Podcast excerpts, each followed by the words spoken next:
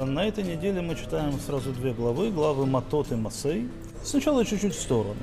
Тот, кто выполняет мецвод, тот, кто изучает мецвод, изучает их происхождение, знает, что у нас есть достаточно много законов, так называемая группа Моритай. Что это такое? Это то, что даже если человек нигде ничего не нарушает, ему запрещены определенные действия, сколько это может выглядеть, как будто бы он нарушает. А нельзя, скажем, в шаббат повесить, сушить вещи, белье, одежду.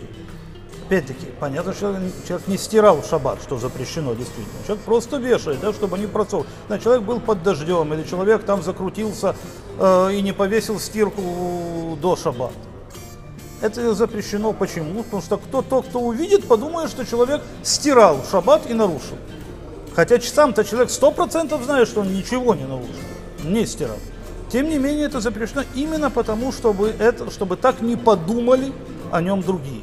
И именно вот в нашей, в этой недельной главе мы видим, мы можем найти э, источник для такого подхода к закону. Э, источник вроде бы совершенно не похожий и странный. Евреи э, через 40, после 40 лет блуждания по пустыне, наконец-то Всевышний приводит их к границам земли Израиля, приводит, правда, в обход с восточной стороны.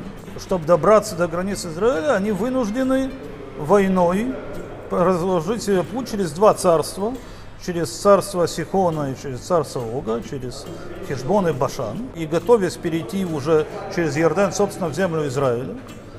В это время два колена, два из 12 колен народа Израиля приходят к Маше и говорят ему, великий Маше, вот тут эти земли, на которых мы сейчас стоим, очень славные земли, тут прекрасные луга, тут прекрасные места для скота. Ты знаешь, у нас много скота. Можно мы останемся здесь? Можно мы получим землю не там, в земле Израиля, как обещано Богом, а здесь. Просто дай нам здесь землю. Мы тогда и там уже не будем претендовать. И Маше, помня о том, что произошло за 39 лет до этого, когда евреи не захотели входить в землю Израиля, испугались, это привело к 40-летнему блужданию по пустыне и к вымиранию всего этого поколения, конечно, жать крайне недовольственно, что они говорят, нет, ты не понял, мы пойдем вместе со всеми и завоюем землю.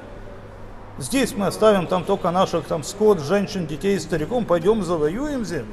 А потом, после этого, ты уже дай нам, пусть, пусть мы вернемся сюда и будем здесь пасти. Маша соглашается с их предложением и говорит, да, действительно, если вы пойдете впереди всех, впереди вместе со всеми остальными, впереди всех остальных, и завоюете землю Израиля, тогда вы будете чисты перед Господом и перед народом Израиля. И тут возникает вопрос, если, что значит, уже сказано, вы будете чисты перед Господом. Значит, вы чисты перед Господом, значит, вы чисты на самом деле, чисты поистине. Значит, вы достаточно фразы чисты перед Господом, чтобы понять, что у вас все в порядке. Нет, добавляет Маша, и перед народом Израиля. Не мало быть правым на самом деле. Надо еще, чтобы это выглядело так в глазах Израиля. Это тоже, это не менее важно. Это еще одно необходимое условие. Тора требует от нас, чтобы мы были правыми в глазах Бога, и прежде всего. Но также сама Тора требует от нас, что мы заботились о том еще, как это, чтобы мы выглядели правильно в глазах окружающих, в глазах своих братьев. Спасибо.